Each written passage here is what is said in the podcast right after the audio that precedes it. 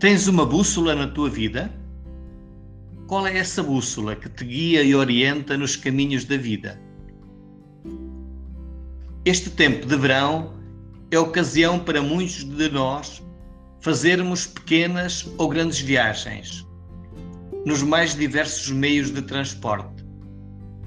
Um passeio a pé, para além do benefício físico associado, pode fazer-nos descobrir a beleza da natureza ou do património dos locais que visitamos.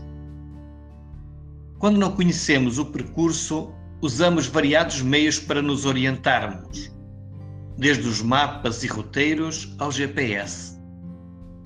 Sabemos como é importante ter uma orientação segura para chegarmos à meta desejada dessa nossa viagem.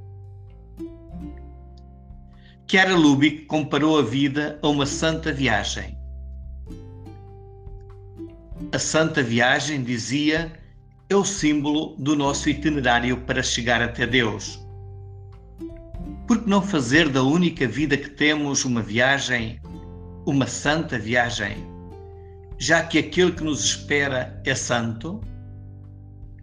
Mesmo quem não professa um credo religioso pode fazer da sua vida uma obra-prima, empreendendo com retidão um caminho de sincero empenho moral.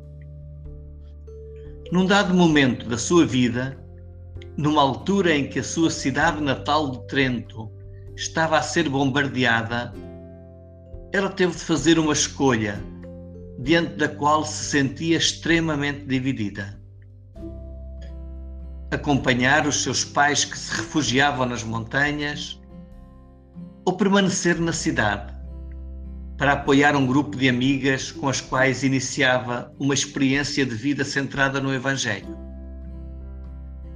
Naquela noite, feita de estrelas e lágrimas, uma luz rompeu na escuridão. Tudo vence o amor. E o amor tornou-se a bússola da sua vida. A viagem que é a nossa vida é feita de pequenas etapas. Em cada dia, em cada uma das nossas ações, podemos orientá-la pelo amor ou pelas mais diversas motivações, verdadeiras bússolas, conscientes ou não. Qual é a bússola da tua vida?